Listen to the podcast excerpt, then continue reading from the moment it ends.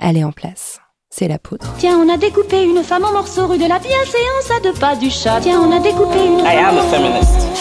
Je vous obsède avec une Je constance ne suis pas conduit qui appelle façon- quand même je l'admiration. conduit d'une façon conforme à ce qu'on attend d'une jeune fille d'abord et d'une femme ensuite. I'm sorry that I didn't become the world's first black classic pianist. Je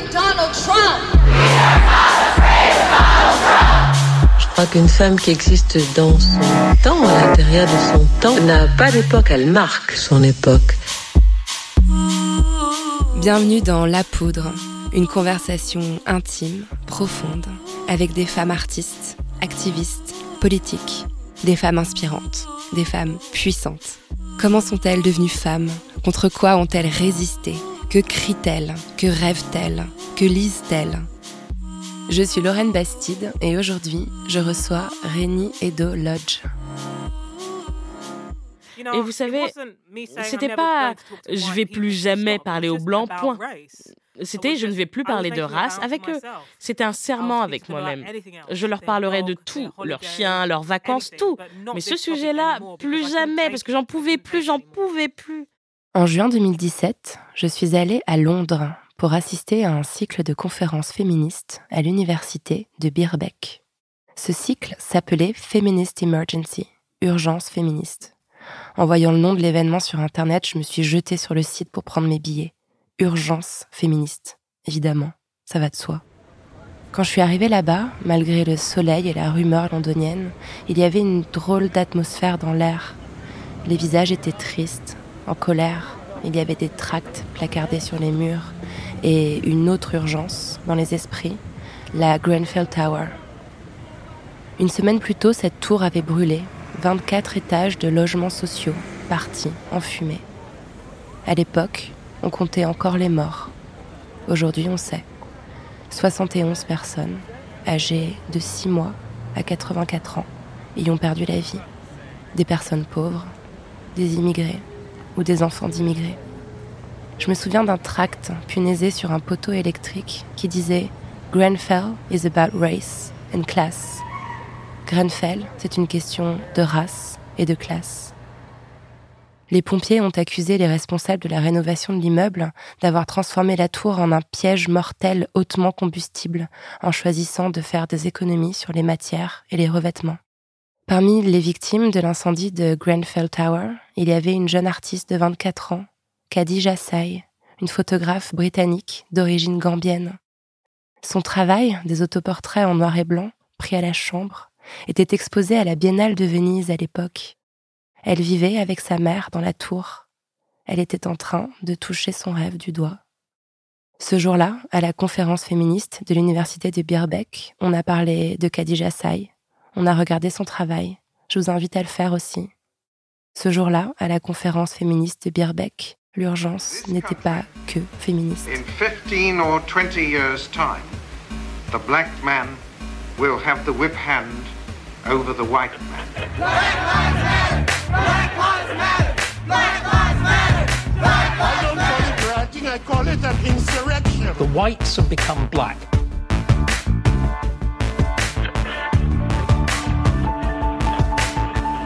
If you open your door to uncontrolled immigration Ça, c'est le générique du podcast About Race de Rémi et Lodge, que je vous invite à écouter si vous parlez anglais, juste après celui-ci.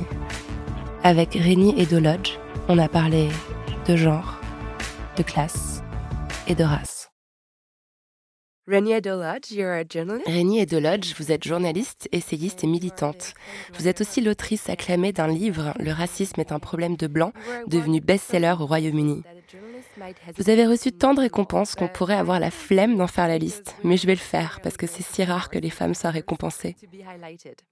Vous avez donc remporté le Best Seller Prize du Sunday Times, le Non-Fiction Narrative Book of the Year des British Book Awards, le Non-Fiction Book of the Year de Foyles, le Blackwell's Non-Fiction Book of the Year et le Jolick Prize.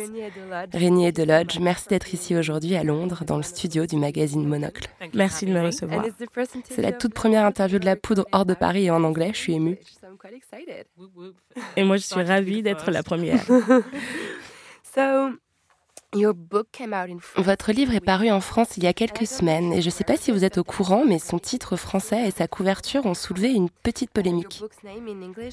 En anglais, le titre de votre livre est Pourquoi je ne parle plus de race avec les personnes blanches? Why I'm no longer talking to white people about race. Et j'ai flashé sur lui il y a un an dans une librairie à Londres parce que les mots personnes blanches sont écrits en blanc sur blanc sur la couverture, ce qui la rend à la fois intrigante et provocatrice. En France, le titre est devenu Le racisme est un problème de blanc. Je crois comprendre pourquoi votre éditeur français a fait ce choix. Le mot race est très tabou en France. Mais ce changement a déçu, notamment dans les milieux afroféministes français. Est-ce que vous comprenez cette déception?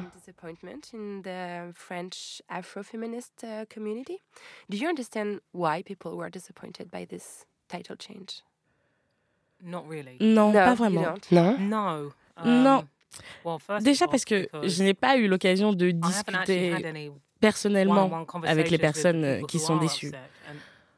Je ne parle pas français, donc je ne comprends pas la conversation qui a eu lieu autour de ça. Et Google Translate n'est pas super fiable. J'aimerais beaucoup avoir une vraie conversation avec les personnes que cela chiffonne. Plusieurs m'ont interpellé et m'ont demandé Est-ce que vous avez approuvé ce choix? Et je leur ai répondu oui. Et c'est tout. Fin de l'échange. Um, je suis, je suis un peu troublée. Um, J'ai cru comprendre um, que le mot race n'est pas reçu de la même façon par la société française que par le monde anglo-saxon. Oui, en effet. Mais j'imagine que cette polémique c'est un peu la rançon du succès de mon livre. Le fait que les gens s'impliquent avec autant de force, c'est incroyable pour moi qui en suis l'autrice. J'en suis flattée. Um, mais le contenu est le même. Et parce que je n'ai pas eu l'occasion d'avoir de discussions poussées um, avec les personnes qui trouvent le titre français erroné, je ne peux que spéculer. Mais um, j'imagine que certaines personnes pensent que le titre est moins fort ainsi.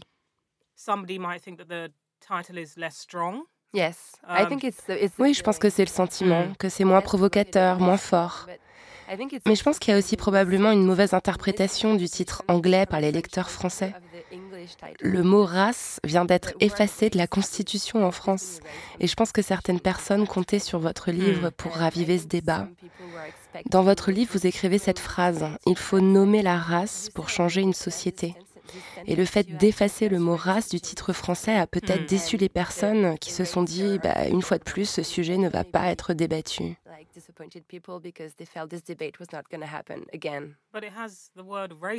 Mais le mot racisme y est. Oui, tout à fait.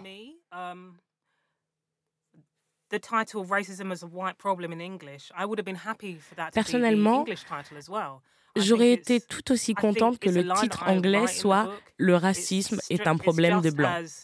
C'est une phrase que j'ai écrite dans le um, livre. C'est tout aussi direct que pourquoi je ne parle plus de race avec les personnes blanches. Je pense que le racisme est un problème de blanc reflète tout autant, voire mieux, l'argument que j'essaye de faire valoir dans le livre. Pourquoi je... Je vais l'appeler comme ça maintenant, je ne peux plus de répéter ce titre en boucle. Pourquoi je... C'est un peu plus vague et même plus doux que le racisme est un problème de blanc, qui est plus définitif, qui est une affirmation. C'est mon argument central dans le livre.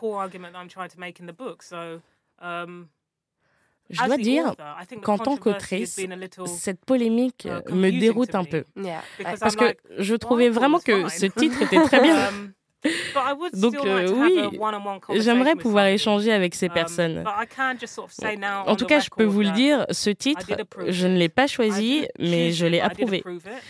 Et il pourrait être intéressant pour vos auditeurs de savoir que je n'ai pas choisi le titre de l'édition anglaise non plus. Ce titre n'est pas sorti de mon esprit. C'est mon éditeur qui me l'a suggéré en se basant sur le titre d'un post que j'avais publié sur mon blog. Um, je travaillais sur le livre, j'avais un titre en tête, mais c'était une ineptie. Je préfère ne pas y revenir. Et um, donc, Quand mon éditeur anglais me propose de l'appeler Pourquoi je ne parle plus de race avec les personnes blanches, une phrase qui est littéralement sortie de mon cerveau, je me suis dit Ouais, ça reflète bien l'essence du livre que j'essaye d'écrire.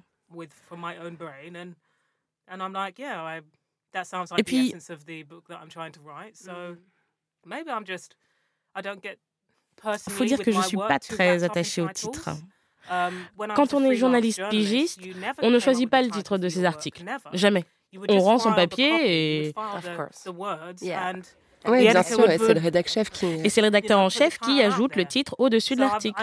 Donc, je ne me sens pas attachée à celui-ci comme pourraient l'être d'autres auteurs. Moi, je préfère m'attacher au contenu je reconnais que le titre est important d'un point de vue marketing, mais ça ne fait pas partie des choses auxquelles je consacre du temps créatif à réfléchir en tant qu'autrice. J'ai pas choisi la couverture de l'édition anglaise. J'ai fait Oh, ça va ressembler à ça Génial, ça me va. Une femme sur Instagram m'a aussi expliqué qu'elle était choquée par la photo de la couverture. Elle m'a dit Regardez la photo, elle est souriante, elle est heureuse. L'éditeur a tenté d'effacer sa colère et sa radicalité. Je veux dire, ça fait sens d'une certaine façon. Je comprends que des femmes noires conscientisées politiquement aient cette lecture. Et merci beaucoup d'avoir pris le temps d'expliquer les coulisses de la couverture. En fait, en aucun cas, on ne vous a forcé à accepter un titre ou une couverture que vous désapprouvez. of details or but but I thank you so much for explaining how it worked like at, at no point were you were forced to to accept a title or a cover you didn't accept no everything's been approved oui j'ai tout approuvé le livre est publié dans un tas de langues, vous savez. Et il y a eu des couvertures contre lesquelles j'ai dû opposer un non catégorique. Je ne vous dirai pas lesquelles. On, m'a proposé des couvertures que je trouvais carrément offensantes. Um, Une fois, mon agent m'a dit Je ne vais même pas t'envoyer ces propositions, je sens que tu vas pas aimer. Um, Mais j'ai pas ressenti d'objection viscérale contre cette couverture française. Voilà. Disons que même si le packaging est important, pour moi, tout est dans le contenu. Évidemment. Um, c'est en le lisant que vous comprendrez à quel point je suis passionnée et en colère. bien sûr. D'ailleurs, en tant que personne qui écrit sur des sujets sérieux, j'étais agréablement surprise de voir une photo de moi souriante sur la couverture du livre. Les gens me pensent super sérieuse. Un jour, j'ai interviewé une comédienne pour mon podcast et elle m'a dit qu'elle trouvait le livre drôle. Il est drôle. Elle m'a dit qu'elle avait relevé plusieurs passages empreints d'humour, pince sans rire, ce qui m'a fait vraiment plaisir. Donc, vous savez quoi? um, Une fois de plus, je serais ravie de pouvoir échanger avec les personnes qui se sentent déçues par le um, titre du livre. Mais ce que cette polémique m'a appris ces derniers mois, c'est surtout à quel point il est étrange d'avoir des lecteurs qui accordent plus d'importance à certains aspects de votre travail que vous-même. Pour moi, c'est très flatteur. Ça signifie que le livre est dans l'air du temps, qui s'inscrit dans un mouvement. Et c'est um, dingue. Um, Je suis flattée par toute cette attention. Vous savez, depuis qu'il est sorti en Angleterre il y a 18 mois, toute cette attention me déstabilise vraiment en fait. Um, oui, c'est devenu un objet qui a sa vie propre. C'est vraiment intéressant ce qui arrive à votre livre et les attentes qu'il nourrit. Je suis heureuse que les auditrices et auditeurs de la poudre aient l'occasion de vous entendre. Et cela va sûrement permettre à cette conversation autour de la couverture du livre de se poursuivre sur les réseaux sociaux. Donc merci beaucoup d'avoir clarifié tout ça.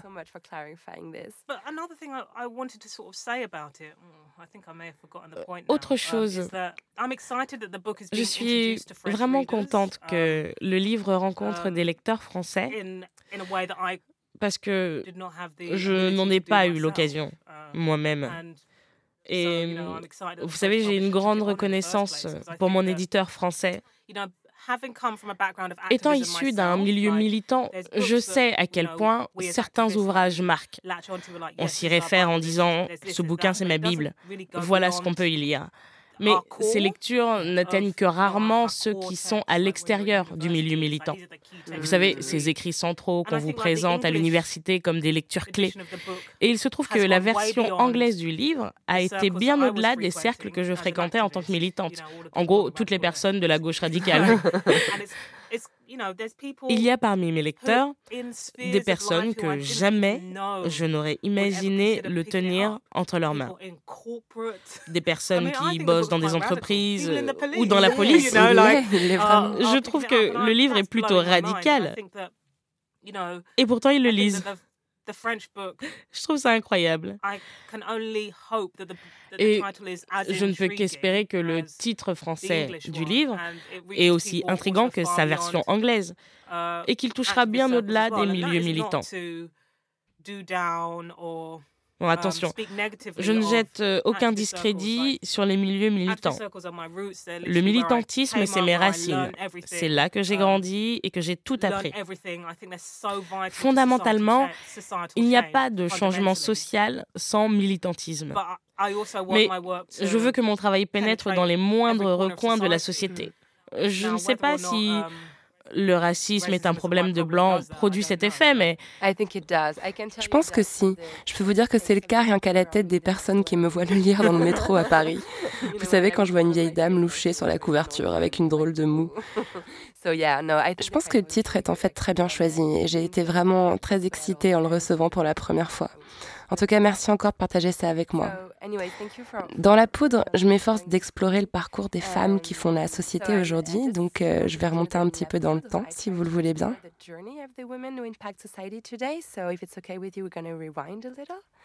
Bien sûr, je vous ai écouté, vous savez. Ah, chouette. Rénie, vous êtes née et vous avez grandi à Londres. C'était comment de grandir ici?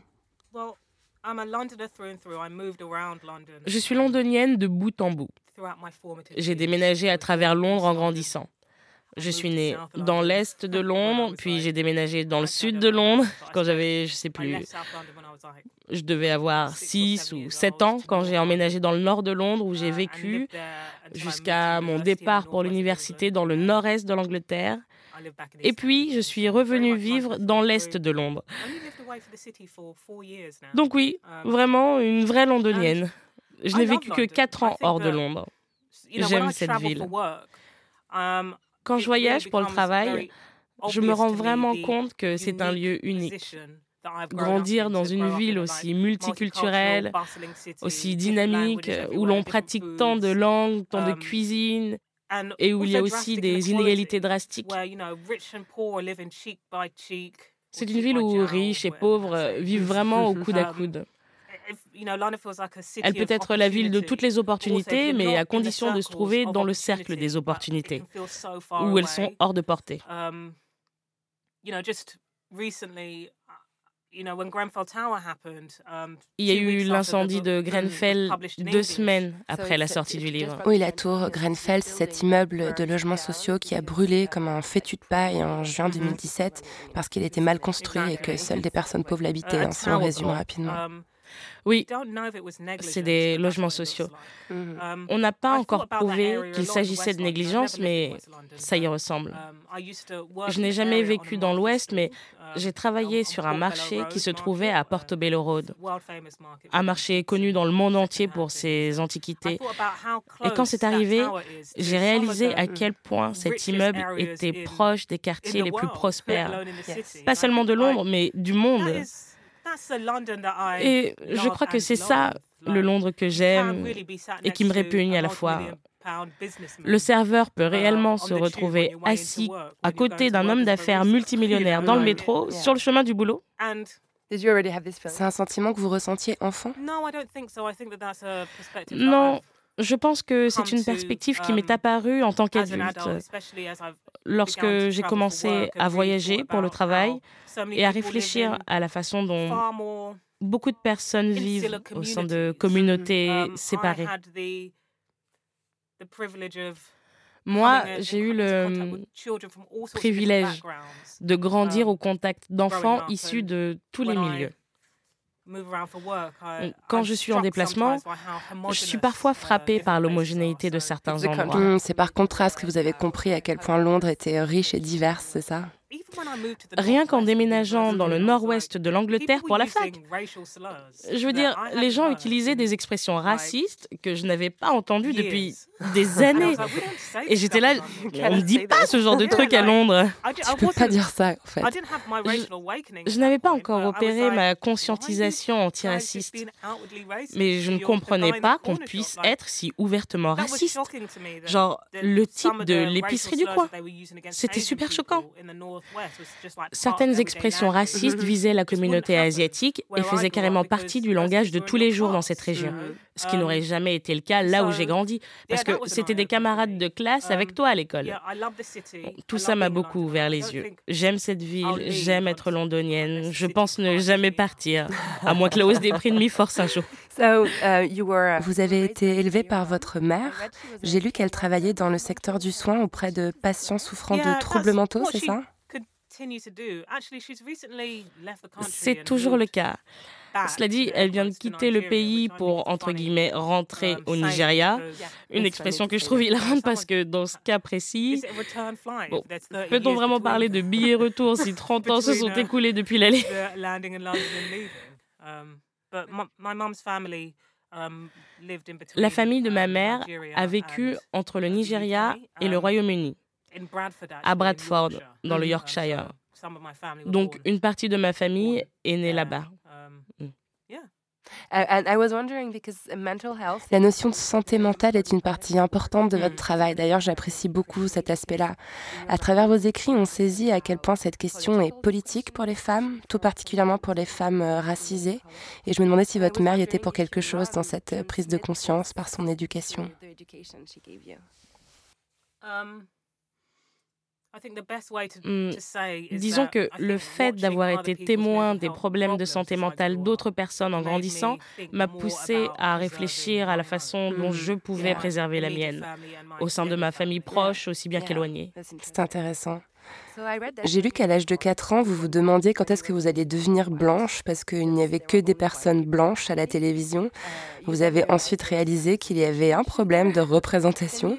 Est-ce qu'on peut considérer cette réflexion comme un premier pas vers le militantisme à 4 ans? Peut-être pas du militantisme, mais oui, c'est une question que j'ai posée. Je me souviens qu'à l'époque, ma mère s'intéressait à l'écriture de nouvelles. Elle participait à des ateliers d'écriture. C'était après notre déménagement dans le nord de Londres, donc je devais bien avoir 7 ans. Elle participait à des ateliers d'écriture à Dalston, dans le nord-est de Londres, un quartier qui est devenu très hipster aujourd'hui, mais à l'époque c'était un quartier pauvre. Il y avait là-bas une librairie qui organisait des ateliers d'écriture. Et cette question que je lui avais posée quelques années auparavant a fini dans l'une de ses nouvelles. C'est incroyable, non? C'est tellement cool. Non, mais sérieusement.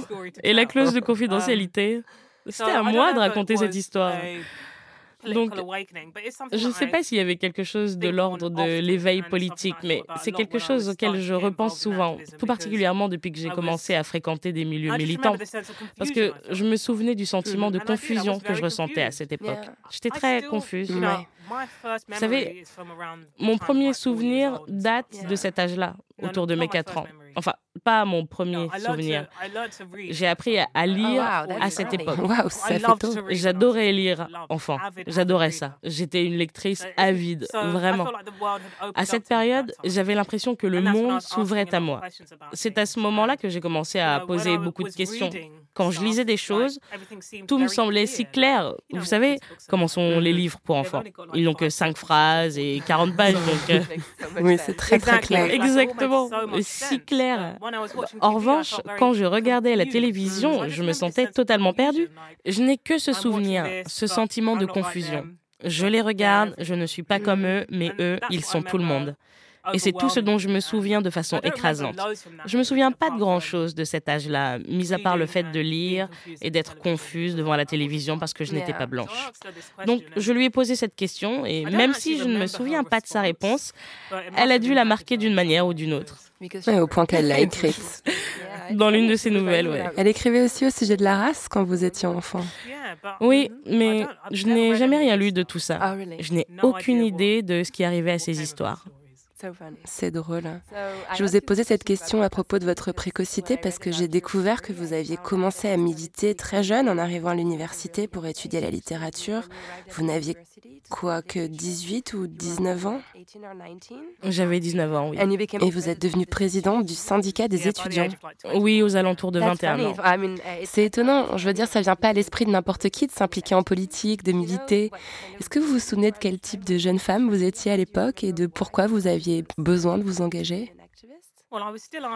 Eh bien, je posais encore beaucoup de questions. J'ai toujours posé beaucoup de questions, en fait. À cette période, j'avais quitté Londres. J'étais dans le nord-ouest de l'Angleterre, un endroit qui s'appelle Preston, que personne ne semble connaître. C'est entre Manchester et Liverpool. En effet, je ne savais pas du tout où situer. Voilà, les villes pleines de faces du nord-ouest. Donc, je posais des questions à propos des représentations hommes-femmes. Après avoir étudié de la théorie en cours de littérature anglaise et après la lecture du deuxième sexe, qui est, comme vous le savez, le kit universel de la radicalisation féministe. Ouais. Après cette lecture, je posais beaucoup de questions auxquelles on me répondait par un visage inexpressif, voire une moue hostile, même euh, agressive. Quand j'étais à l'université, je pratiquais beaucoup d'activités périscolaires et le féminisme a vite émergé au milieu de tout ça. J'ai fait beaucoup d'activités périscolaires parce que, et je le dis sans mesquinerie vis-à-vis de mon université, c'était facile. J'avais beaucoup de temps libre, je m'ennuyais. Non, vraiment, je m'ennuyais pas mal. Il était tout à fait possible d'étudier ses cours, de traîner avec ses colocs, qui sont souvent des personnes qu'on nous pousse à côtoyer, même si on n'a pas grand-chose en commun. Il n'est pas évident de s'entendre.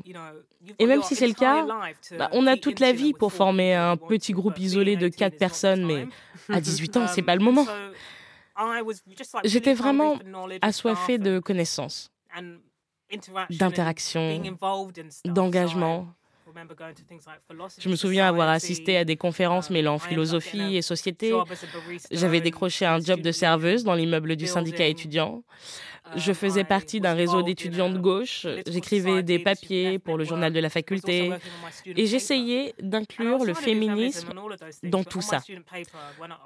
Mais à chaque fois que je tentais de l'incorporer dans mes articles pour le journal de la fac, je rencontrais de la résistance. Les jeunes, enfin jeunes à l'époque, mecs blancs aspirants journalistes, me le reprochaient systématiquement. Ces personnes sont aujourd'hui des journalistes en poste. Je peux même vous donner les noms des journaux pour lesquels ils travaillent. L'un d'entre eux m'a carrément félicité pour le livre. Vous imaginez, mais je n'ai rien oublié. Je sais qui vous êtes. Exactement. Je me souviens de votre comportement à mon égard. Vous accrochiez des photos de femmes seins nus au mur de la rédac, ah. rien que pour m'agacer. Et vous me traitiez de folle conspirationniste quand j'avais l'audace de suggérer que les standards de beauté inatteignables érigés par la société pourraient être une façon d'occuper les femmes dans le but de nous empêcher de faire la révolution. Ce qui... Qui sonne très juste. Bah, exactement. Ça n'a rien d'une théorie du complot. Bon, aujourd'hui, j'ai mûri ce point de vue, mais je porte du eyeliner et je continue d'agacer les personnes blanches, donc euh, je suis pas sûre qu'on soit obligé de choisir entre les deux. Donc oui, je m'impliquais dans tout un tas de choses et je voyais des mines s'allonger au sein du syndicat étudiant parce que je m'impliquais dans beaucoup de choses, parce que j'avais du temps libre et que j'avais pas envie de m'alcooliser jusqu'à l'intoxication. Et vous y prenez du plaisir, j'imagine. Oui, totalement. Et c'est ça qui m'a poussé à devenir présidente du syndicat étudiant. Quand j'ai commencé à faire campagne, beaucoup de gens savaient qui j'étais. Et ce qui était intéressant dans mon université, c'est que ce n'était pas très académique. Il y avait beaucoup d'élèves sportifs et ce poste n'avait été occupé que par des hommes. En gros, des hommes qui faisaient du football, des hommes qui faisaient du rugby. Et je n'étais ni l'un ni l'autre. Et je me souviens qu'on m'a dit au début de ma campagne, il faut absolument que tu aies une équipe sportive de ton côté, autrement tu ne gagneras jamais. Mais non, je ne voulais pas. Je ne fais pas partie de ce monde-là. Et j'avais le sentiment que beaucoup de monde fréquentait cette école sans pour autant jouer au football ou au rugby. Je ne dénigre pas le sport, hein. j'aime beaucoup pratiquer des sports individuels, mais jamais de sport d'équipe. je suis pareil, je panique quand je vois un ballon, mais tout va très bien. Mais je voulais rassembler des personnes qui, n'étant pas sportifs, ne se reconnaissaient dans aucun candidat. c'était elle que je voulais toucher. Et j'ai battu le capitaine de l'équipe de football, vous imaginez? Comme dans un teen movie américain. Um, je pense qu'il a été très choqué. Mm. J'ai eu le poste. J'y suis restée après avoir terminé l'université, donc j'ai passé 4 ans au lieu de 3 dans le nord-est. Mm. Um, et je présume que parce que ce poste avait été jusque-là occupé par de jeunes hommes um, avec de forts complexes de supériorité, les gens étaient surpris que je prenne les choses au sérieux. Et je vais m'avancer en disant que ces jeunes um, hommes voulaient ce poste uniquement parce qu'il s'accompagnait de beaucoup de pouvoir et de responsabilités. Mais Um, Être euh, un étudiant politicien implique euh, d'épouser beaucoup d'attributs traditionnellement féminins. Oui, comme la communication, le soft power, la communication. Être sympa avec les gens, bien sûr. Um, Exactement. Et je pense que j'ai vraiment changé les choses. Je prenais les choses un peu plus au sérieux qu'un mec de 19 ans. Vous avez dû apprendre énormément par cette expérience. Ça doit encore vous servir aujourd'hui Oui. Ce que j'ai vraiment retenu de toute cette période, c'est comment travailler avec des hommes incompétents. Aujourd'hui, je travaille en très grande partie avec des femmes ce qui est génial parce que j'ai travaillé avec tant d'hommes incompétents. Ils avaient tous plus ou moins mon âge, 20, 21 ans. Ils étaient juste tellement habitués à se la couler douce personne ne leur avait jamais dit tu bosserais pas un peu plus dur ou euh, ça te dirait de mériter l'argent que tu gagnes? C'était exaspérant, c'était sérieusement exaspérant. Et j'ai fini par outrepasser clairement mes limites et mon statut en renforçant mes responsabilités pour pallier à l'incompétence d'un de ces hommes. Il répondait à ça par beaucoup de ressentiments, voire même des envies de me saboter. Nous avons croisé le fer pas mal de fois. Et j'ai fini par dire, c'est lui ou moi. Et j'ai plus de valeur parce que moi, je fais vraiment mon travail. Et c'est devenu cet énorme drama. Bon, à la fin de l'année, nous avons fini par devenir amis. J'ai beaucoup appris. Waouh, encore un scénario de film à l'américaine.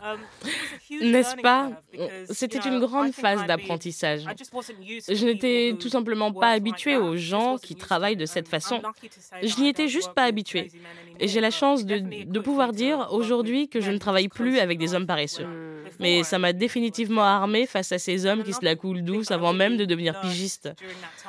Autre chose que j'ai appris en étant impliqué dans un syndicat étudiant et en étant élu à sa tête, c'est vraiment, je les agaçais. Je crois que quatre oh hommes différents m'ont crié dessus durant cette période.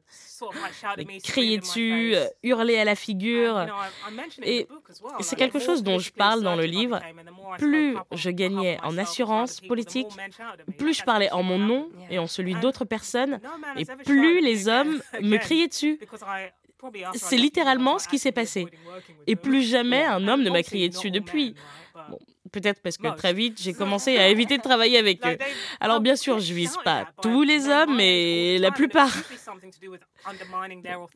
Des hommes de mon âge me criaient dessus tout le temps et ça semblait avoir un lien avec la perte de leur autorité.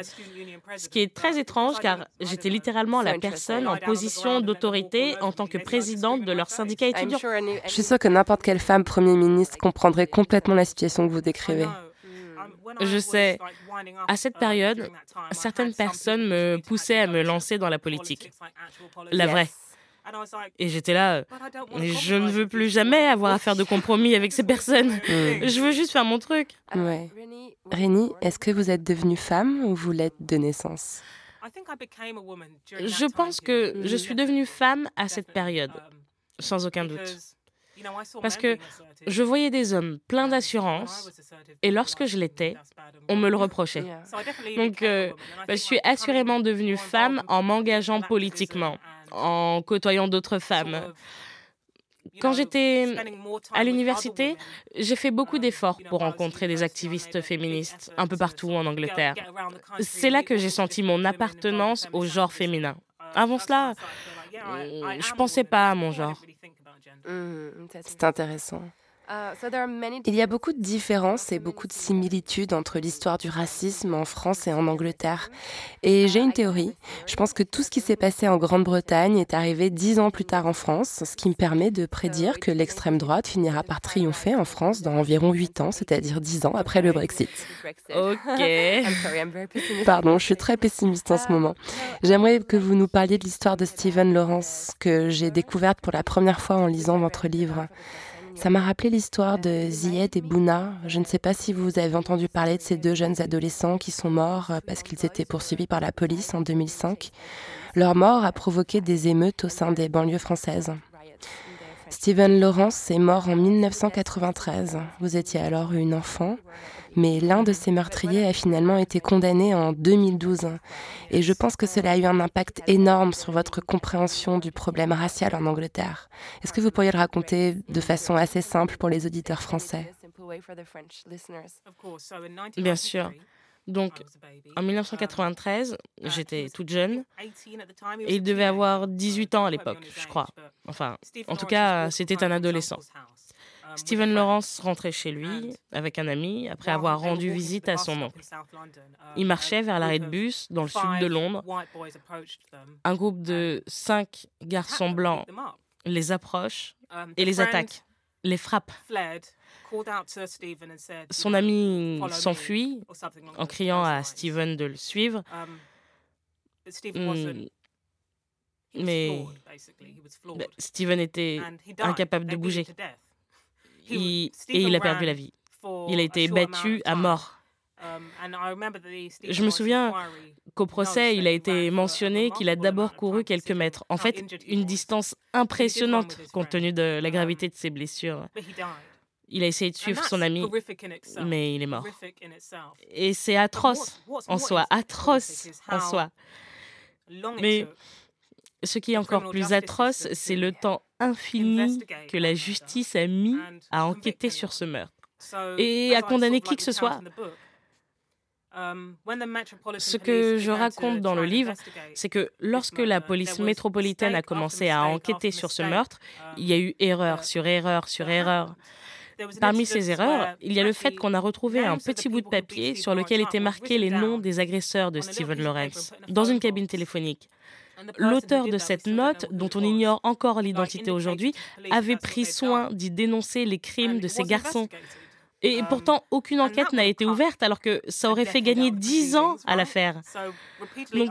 encore et encore, la justice a failli à la famille de Stephen Lawrence. Son ami a même été traité comme un suspect à un stade de l'affaire. C'était effroyable. Et sa famille, ses proches ont dû organiser une campagne pour euh, um, obtenir justice. Um, Il a été révélé très récemment qu'une partie de la brigade policière espionnait cette campagne. Ils ont donc gaspillé des ressources qui auraient pu être utilisées pour démasquer les coupables en espionnant cette famille. Au lieu d'enquêter, c'est dingue. Um, donc, en 1999, les résultats d'une enquête menée en Grande-Bretagne tombent. C'est une enquête qui a pour but d'éclaircir ce qui a bien pu se passer suite à la mort de Stephen Lawrence. Pourquoi il a fallu attendre tout ce temps avant la moindre condamnation? Pourquoi ces tueurs sont encore en liberté aujourd'hui? les résultats de cette enquête sont sortis en 1999 et j'étais encore une enfant à l'époque. Mais l'une des conclusions de l'enquête révélait l'existence d'un racisme institutionnel au sein de la police métropolitaine de l'époque. Ce terme était défini comme une sorte de préjugé subtil qui les poussait à discréditer les inquiétudes des personnes non blanches, ce qui a donné lieu à des erreurs judiciaires terribles. Hmm. Et je dois dire qu'entre 1993 um, et 1999, la presse a sauté sur cette affaire d'attaque raciste soldée par un mort. Plutôt qu'une petite brève à la fin d'un journal, cette histoire a fait les gros um, titres, ce qui a ajouté énormément de pression sur la police métropolitaine. Et plus la date de um, publication de l'enquête approchait, plus la pression montait. Le verdict est tombé, le racisme institutionnalisé a été pointé du doigt et je rentre pas dans les détails dans le livre, mais il y a eu un backlash suite à celui-ci. À partir de 1999 et pendant la décennie suivante, il y a eu énormément de tribunes disant que cette discussion allait conduire les policiers à avoir peur de faire leur travail, etc., etc. Ça concorde aussi, je crois, avec la date d'une loi entrée en vigueur dans les années 2000 dont vous parlez dans votre livre ou peut-être dans votre podcast plutôt que j'écoute uh, beaucoup. Une loi qui aurait provoqué un backlash. Euh, comment s'appelle cette loi antiraciste euh, qui date de 2000 Hmm. Race, quelque chose. Ça devait être une actualisation de la loi sur les relations entre les races, le Race and Relation Act. Oui, c'est ça. Mais c'est intéressant la façon dont vous démontrez que lorsqu'il y a une prise de conscience d'un problème racial, le retour de bâton n'est jamais loin. Oui, absolument. Et je pense que c'est aussi intéressant de savoir qu'entre le moment où Stephen Lawrence a été attaqué et le moment où l'enquête a été publiée, le gouvernement a changé. Mm, L'Angleterre est passée d'un gouvernement conservateur à un gouvernement travailliste. J'en parle aussi dans le podcast en interviewant certains militants qui, à l'époque, commençaient à s'organiser. Aux alentours de cette période de transition gouvernementale, d'élection, les militants antiracistes britanniques ont mis une pression énorme sur le Parti travailliste en disant Vous n'aurez pas notre vote à moins que vous ne rendiez justice à la famille de Stephen Lawrence. Il s'est forcé aussi de placer le sujet du racisme institutionnalisé au sein de la société.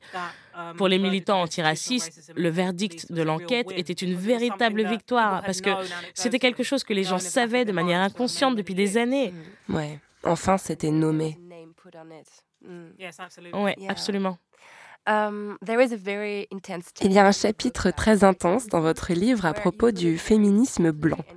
Vous expliquez de façon limpide et directe à quel point il est difficile pour une femme noire d'aborder les problématiques de race dans une discussion portant sur le patriarcat?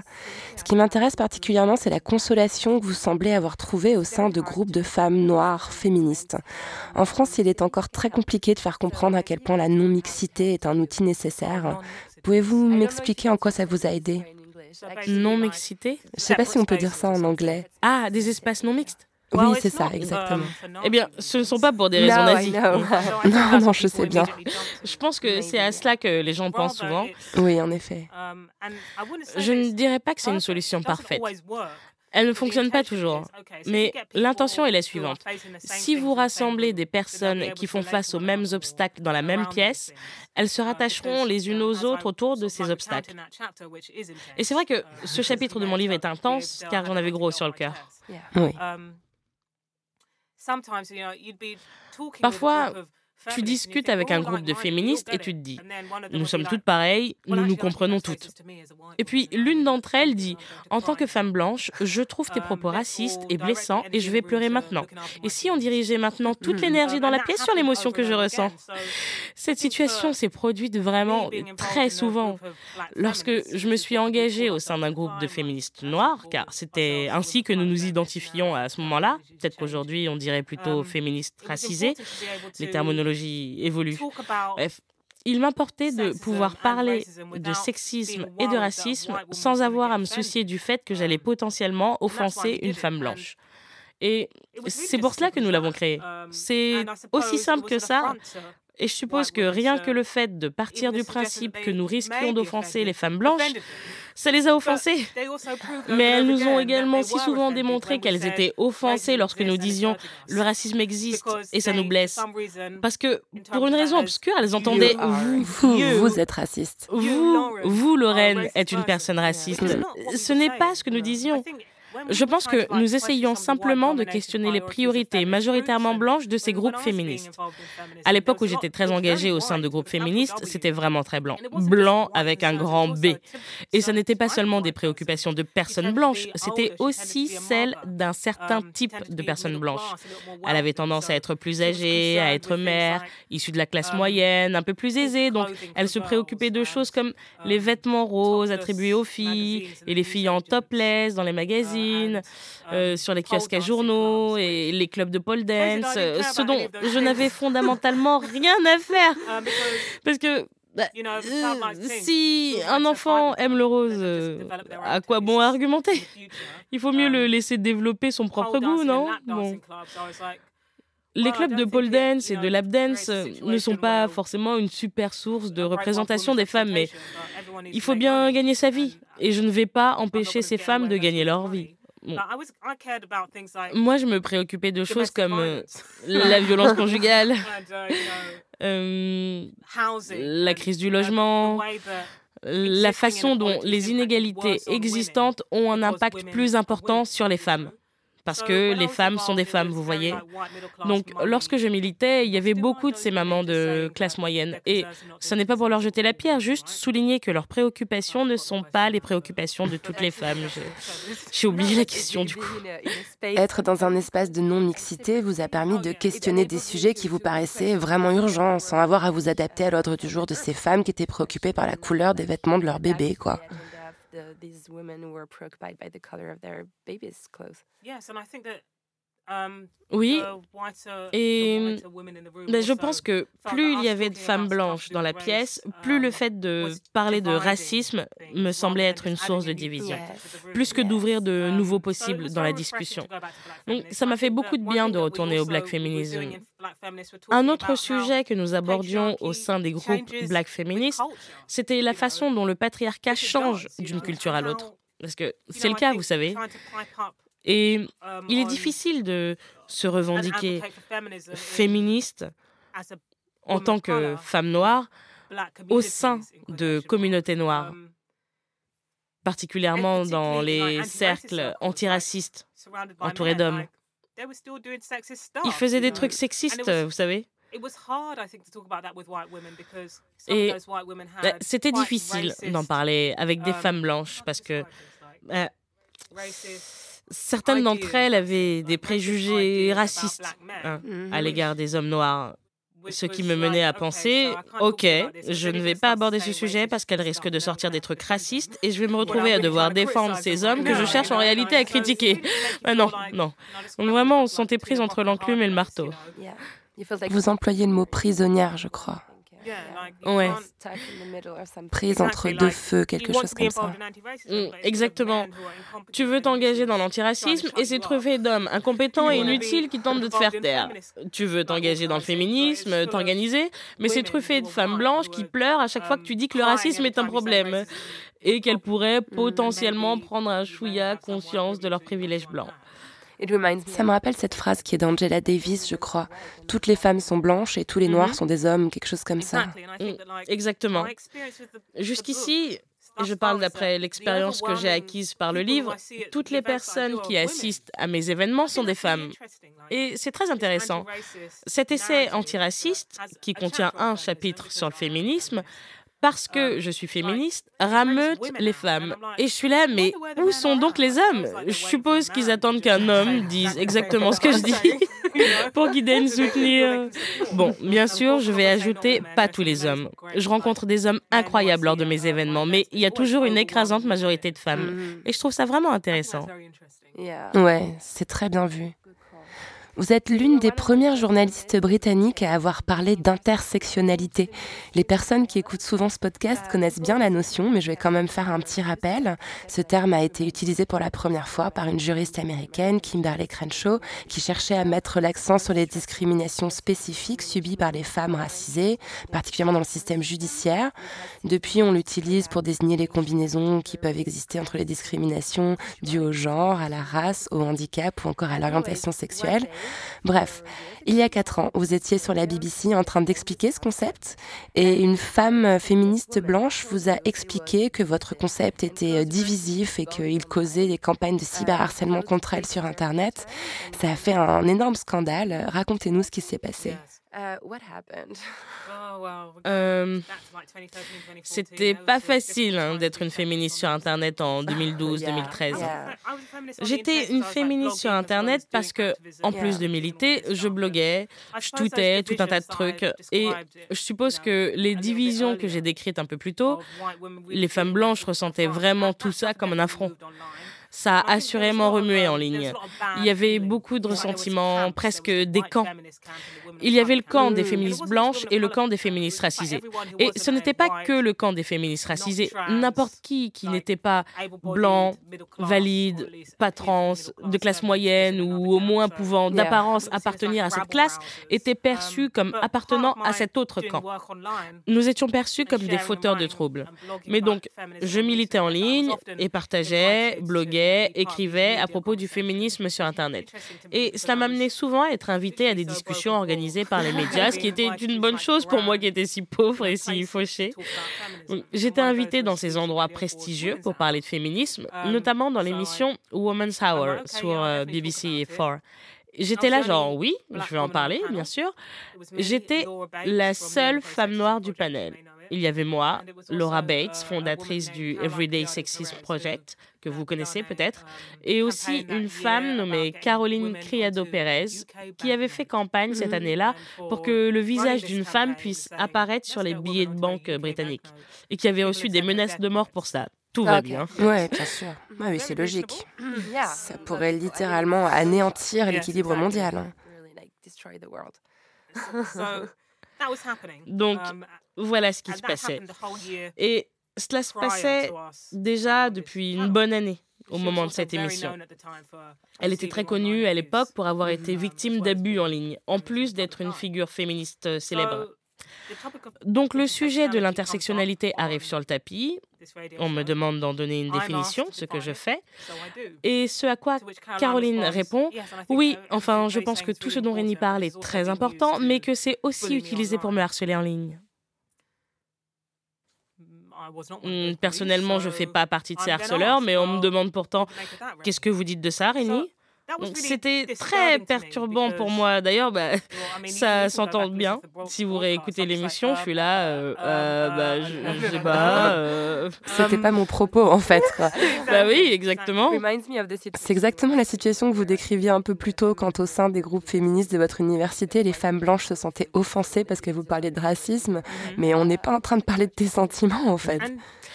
Alors, c'est vrai qu'à l'époque, elle se faisait harceler en ligne de façon massive. Et quand j'ai quitté le studio ce jour-là, j'avais l'impression que le monde entier était sur Twitter. Toutes les féministes du Royaume-Uni étaient sur Twitter à cette période. Donc j'ai été inondée de commentaires me disant T'es un bourreau, Rémi, c'est toi qui harcèle Caroline et lui envoie des menaces de mort. Oui, j'imagine qu'il y a eu un énorme quiproquo. Oui, mais je me sentais surtout choquée qu'elle soulève ça dans ce contexte précis. Elle s'est excusée le jour même en me disant ⁇ Je suis désolée d'avoir amené ça sur le tapis dans ces circonstances ⁇ Elle a même souligné que s'il y avait eu du harcèlement, j'en étais pas responsable. Mais à ce moment-là, c'était trop tard. Et une ex-députée conservatrice, Louise Metch, s'est immiscée dans la conversation parce qu'elle avait soudain décidé qu'elle était féministe. Euh, j'en sais trop rien. Et elle a dit Oui, Rénie, vous êtes une harceleuse. Il y avait à cette époque une telle méfiance à mon égard et envers toutes les femmes racisées au Royaume-Uni. On était considérés comme des fautrices de troubles, comme si nous gâchions le féminisme. Et j'ai contribué à payer la facture ce jour-là. On m'a réellement reproché par la suite de détruire l'ordre féministe en y ajoutant une lecture raciale. Parce que vous nous attaquez. J'étais, j'étais dévastée par ce qui se passait. Et tout ceci est terminé? Vous en parlez au passé? En France, c'est exactement ce qui est en train de se produire en ce moment et j'aimerais bien rêver qu'un jour tout ça sera du passé. Je ne sais pas si ça continue d'arriver. Je sais que mes valeurs seront toujours ancrées dans le féminisme. Je ne peux pas être antiraciste sans avoir de profondes racines féministes. Les hommes militants ne feraient que de me crier dessus et j'arriverai jamais à en placer une. Donc, je serai toujours féministe. Mais le militantisme féministe que je soutiens aujourd'hui est très différent d'à l'époque. En gros, si je vois des gentilles dames blanches à l'entrée, je sais que c'est pas pour moi. Et ça, euh, c'est parce que j'ai été blessée. Mm. Dans le livre, j'écris cette phrase. À l'époque, les femmes noires étaient traitées de la même manière que les migrants aujourd'hui, comme la source de tous les problèmes. C'est ainsi qu'étaient traitées les militantes féministes noires en Angleterre. Il y avait un peu ce sentiment que nous ne pouvions atteindre l'unité qu'à condition que nous, femmes noires, nous rentrions dans le rang. Mm. Et c'est ce que le féminisme blanc, avec un grand B, faisait à l'époque. Mm. Bon, aujourd'hui, et c'est très intéressant, il y a tellement de femmes blanches bien intentionnées qui viennent aux événements du livre, et je me dis... Eh bien, je suis heureuse que tu sois venue ici apprendre, euh, te procurer un exemplaire du livre. Vous savez quoi, c'est une question que je voulais vous poser. Comment vous gérez la culpabilité de ces féministes blanches qui viennent à vous exprimer, je pense très sincèrement, à quel point elles sont tristes et désolées au sujet de leurs privilèges blancs? J'imagine que leur prise de conscience est une bonne chose. Hein. Moi-même, j'ai pris conscience de mes privilèges grâce au travail de femmes racisées, mais je suis pas sûre que leur culpabilité et leur tristesse vous fassent du bien à vous je suis pas là pour la culpabilité et la tristesse. Si vous ressentez culpabilité et tristesse, alors il faut aller en parler à quelqu'un d'autre. Je parle pas de vous en particulier, mais de vous et de toutes les femmes blanches qui écoutent ceci. Oui. N'allez pas en parler à votre féministe noire locale parce qu'elle a pas besoin de l'entendre. Toutes ces femmes qui s'excusent, je veux dire, elles sont certainement pleines de bonnes intentions, mais je suis pas sûre que ça vous donne une super bonne énergie, quoi. Non, et je l'ai déjà dit dans mes interviews auparavant, si vous êtes une personne blanche et que tout d'un coup le voile se lève et vous réalisez soudainement l'ampleur du problème, n'allez pas en parler à des personnes racisées, nous sommes au courant. On est au courant. Sérieux, n'en jetez plus. Pourquoi n'allez-vous pas en parler à des personnes blanches plutôt, histoire qu'elles se mettent à réfléchir elles aussi on arrive exactement là où je voulais en venir. Le post publié sur votre blog qui a changé votre vie, c'est exactement le même sujet. Cette conversation que vous ne voulez plus avoir. Pourquoi vous ne parlez plus de racisme avec des personnes blanches? Ce post a préparé le terrain pour votre livre, publié trois ans plus tard. Il a vraiment changé votre vie. Carrément. Vous vous rappelez dans quel état d'esprit vous étiez quand vous l'avez écrit? Ah oui, j'en avais assez. C'était une lettre de rupture. J'en pouvais plus. C'est ce que je dis dans le livre. je le cite beaucoup parce que je le connais désormais par cœur. Mais oui, j'écrivais une lettre de rupture à la blanchité. La blanchité avec un grand B. J'en pouvais plus. Et je suis obligée de le décrire comme une lettre de rupture parce que je ne sais pas si vous avez déjà vécu ce truc où vous êtes en couple et soudainement vous avez une révélation et vous vous dites je dois quitter cette personne. Ça doit cesser. Ouais. Je peux pas continuer ainsi. C'est ainsi que je me sentais. C'était lourd, c'était déprimant, mais j'avais aussi un sentiment de certitude très fort. Vas-y, fais-le. C'était aussi une façon de vous protéger, mm-hmm. n'est-ce pas? Mm. Je me souviens de m'être sentie connectée pendant son écriture. C'était presque une expérience extrasensorielle. Quant aux circonstances qui m'ont conduite à l'écrire, c'était un mois après cet incident à la radio. Je m'étais vraiment pris un savon. Il y avait ça en toile de fond. Et il y avait aussi la recommandation d'un ami, un film qui s'appelait La couleur de la peur, The Color of Fear, qu'Oprah Winfrey avait beaucoup défendu au début des années 90. C'était un documentaire sur les relations interraciales avec cinq hommes dans une pièce, deux blancs, trois racisés, et il parlait de racisme. Et l'un des hommes blancs ne voulait rien entendre. Il niait leur vécu encore et encore. J'ai regardé ça et je me suis dit, waouh, tout ça ne changera littéralement jamais. Et encore une fois, je vais le comparer à une relation amoureuse. Le jour où vous réalisez que ce que vous n'aimez pas chez l'autre ne changera jamais, je me suis dit, ça doit cesser. Je perds mon temps. Mhm. Ça doit cesser. Et vous savez, c'était pas je vais plus jamais parler aux blancs, point. C'était je ne vais plus parler de race avec eux. C'était un serment avec moi-même. Je leur parlerai de tout, leurs chiens, leurs vacances, tout. Mais ce sujet-là, plus jamais, parce que j'en pouvais plus, j'en pouvais plus. Je comprends vraiment, dans la mesure où moi, il m'arrive de me dire que je parlerai plus jamais de sexisme avec des hommes, par exemple.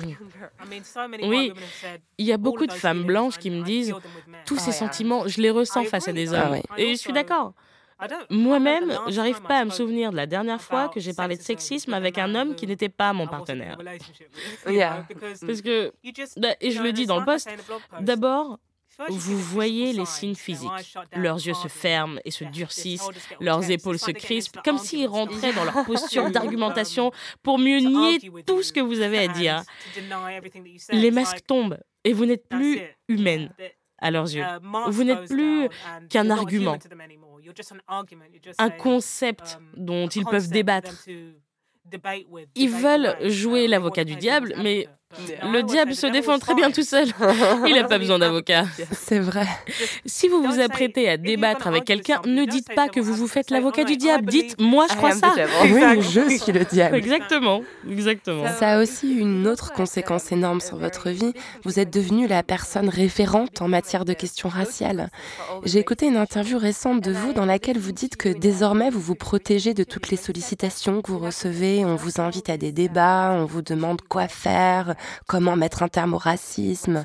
Et, j'apprécie beaucoup la façon dont vous présentez ça comme du self-care. Vous ne répondez pas aux questions auxquelles vous n'êtes pas préparé, vous ne participez pas à un débat dont vous n'avez pas défini les conditions. Quelle importance ça a dans votre vie aujourd'hui, cette notion de self-care? C'est tellement important. J'ai beaucoup um, parlé de limites. Après l'apparition du livre, j'ai été prise d'angoisse. Ma messagerie débordait, tellement d'attentes pesaient sur moi, et je me sentais submergée. Um, donc, j'ai donc arrêté de parler de limites et j'ai commencé à les poser. Rien qu'aujourd'hui, j'étais à un truc qui n'avait rien à voir avec moi ou mon travail et quelqu'un a essayé de me faire la causette sur mon livre. Et j'ai juste répondu, je vais être honnête, répondre à cette question, c'est mon travail et j'ai pas envie de travailler là tout de suite. Mais c'est tellement légitime. On attend toujours des femmes qu'elles soient gentilles et souriantes. Il serait tout à fait normal qu'un homme réponde Désolé, je suis pas d'humeur. Pourquoi on pourrait pas en faire autant? Genre, j'ai fait 50 interviews à ce sujet. Faites un petit tour sur Google et vous aurez votre réponse. Je le dis souvent. Je l'ai sorti une fois à la fête d'anniversaire d'un ami à moi et ça a un peu cassé l'ambiance. Quand quelqu'un m'a encore demandé de façon lourdingue pourquoi vous avez écrit ce livre et que j'ai répondu, je n'ai pas envie de parler de travail parce que c'est du travail. Bien sûr. Et c'est pas vraiment une question d'humeur, c'est juste que me justifier sur ce sujet, c'est aujourd'hui mon métier, donc. Euh, bah, si vous étiez institutrice et qu'en vous baladant dans la rue, les gens vous tendaient leurs enfants en vous demandant de leur apprendre les maths, vous seriez là genre non, je veux pas apprendre les maths à votre enfant, je vais au supermarché. C'est tellement bien trouvé. Pas vrai? Donc pour moi, retrouver un semblant de santé mentale impliquait de retourner aux sources, de me demander pourquoi je fais ça? J'ai toujours voulu vivre de ma plume. Et ce livre était un point de vue que j'essayais de faire valoir depuis pas loin d'une décennie. Depuis l'âge de 19 ans et mon éveil féministe à l'université. La question raciale s'est juste immiscée là-dedans. C'était très naturel pour moi. Mais l'exposition, le fait d'être sous les um, projecteurs. Vous savez, les gens réagissent beaucoup à ce qui est agité sous leur nez. Et lorsque vous êtes en promo pour un livre, vous êtes vraiment là, juste sous leur nez. On me demandait d'aller ici, là-bas, de faire ci, de faire ça.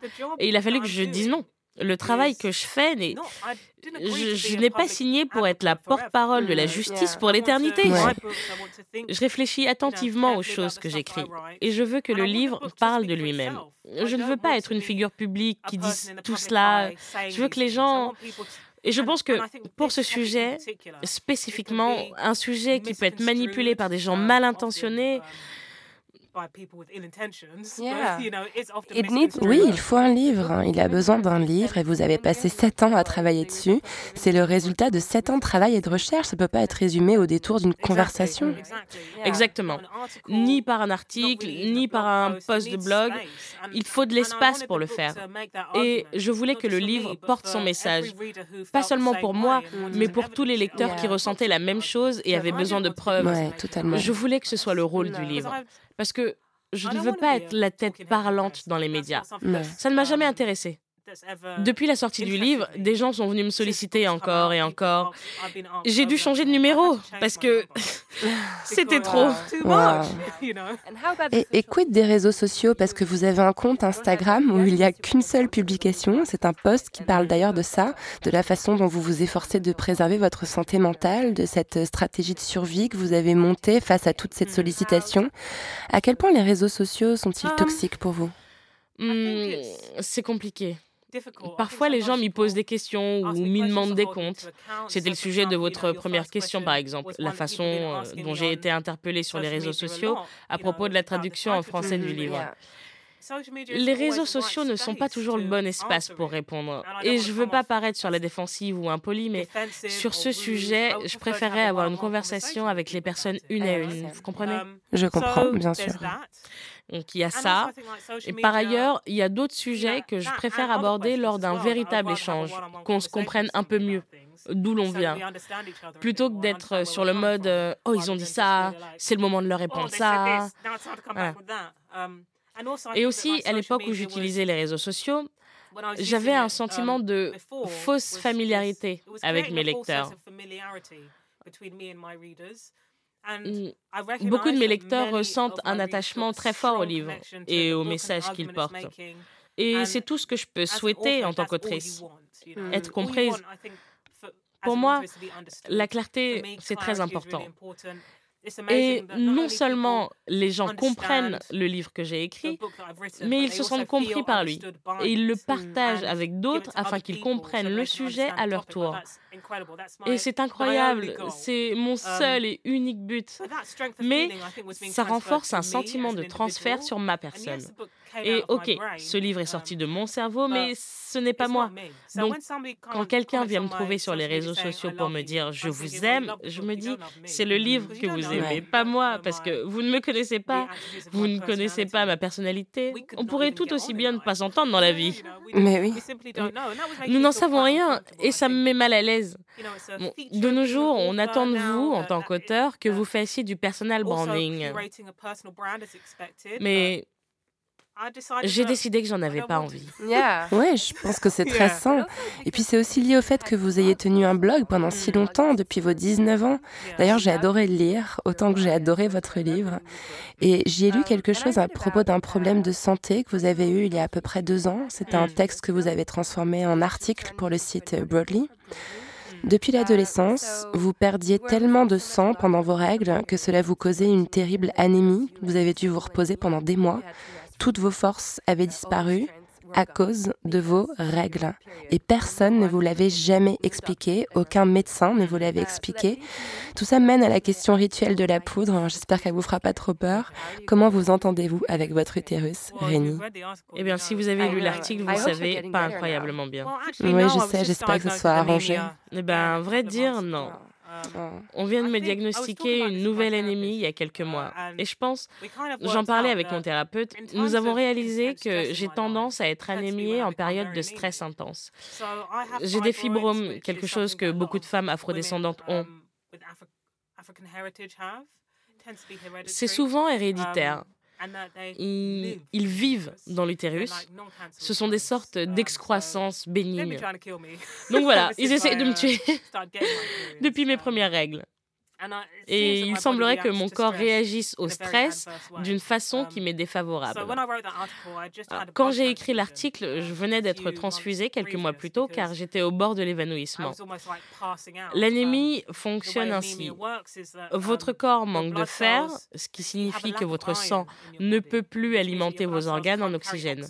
Votre corps s'affame, vous ne pouvez plus fonctionner normalement ça ressemble un peu à une intoxication au monoxyde de carbone, en fait.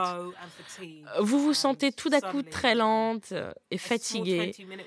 Et d'un coup, je me retrouve à prendre le bus pour éviter une marche de 20 minutes au supermarché que je ferais très aisément d'habitude parce que j'en ai plus l'énergie. Et j'ai fini à l'hôpital pour ça. Mon taux de fer était si bas que j'étais en danger. Et donc, euh, tout récemment, on m'a à nouveau diagnostiqué de l'anémie et c'était logique.